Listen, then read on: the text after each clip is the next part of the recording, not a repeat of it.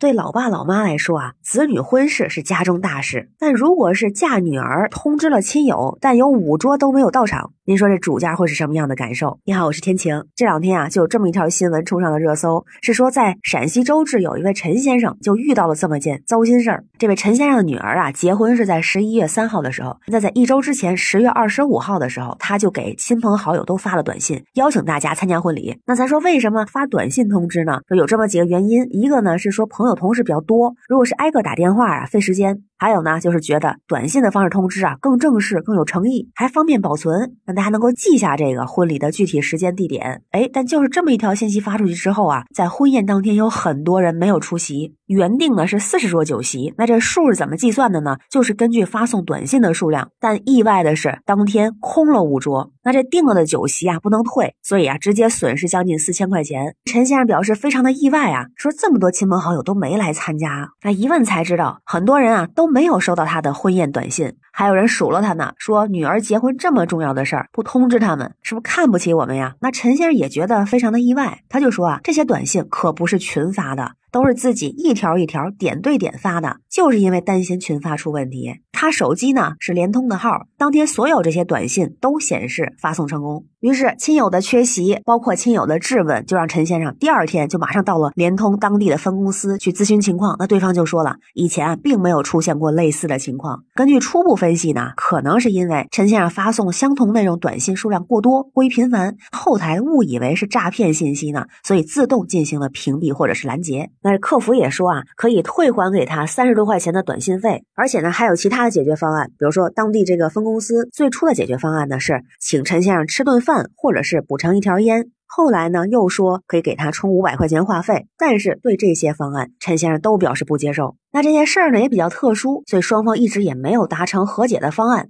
陈先生这边就说了，联通公司屏蔽拦截合法短信，不仅给自己造成了直接和间接的经济损失，还让一些亲朋好友对自己产生误会。那希望联通公司诚恳的道歉，弥补损失。那联通公司的说法呢，是为了防止电信诈骗，因为从二零二二年十二月开始，咱们就有一个反电信网络诈骗。法正式实行了，运营商呢就承担更大的责任。那会有哪些操作呢？比如说啊，这些运营商就会建立一些模型，按照发送短信的数量或者是内容来判别是不是涉嫌诈骗。比方说，多长时间内发送了多少条短信，内容是不是涉及到发票啊、转账、理财等等的字眼儿，这个都会作为屏蔽的判断依据。而还有一个点就是，陈先生说他发了这么些信息，其实并没有收到任何提示，比如说能发多少信息，您的信息可能会被屏蔽这样提示，完全没有。但是呢。联通的客服就说了，如果出现用户发送短信比较频繁的情况，就算是内容不一致，那系统检测到异常的话，也会对短信进行限制，比方说是屏蔽或者拦截。目前他们系统呢，如果是短信无法发送，系统会给提醒；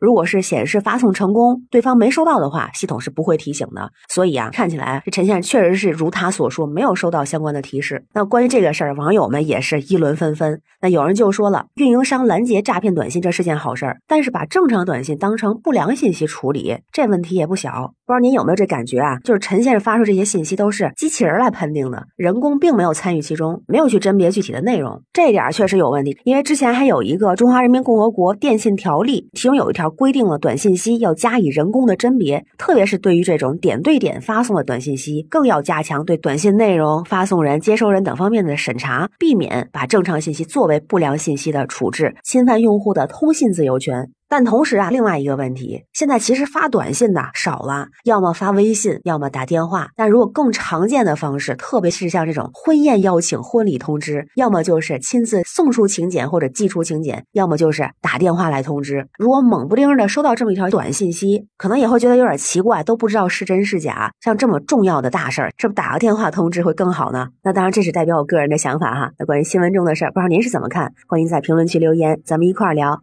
我是天晴，这里是雨过天晴，欢迎关注主播天晴，感谢您的订阅、点赞、留言和分享，感谢月票支持，也欢迎您加入天晴的听友群，绿色软件汉语拼天晴下划线零二幺四，每天都有新鲜事儿，愿您每天好心情，拜拜。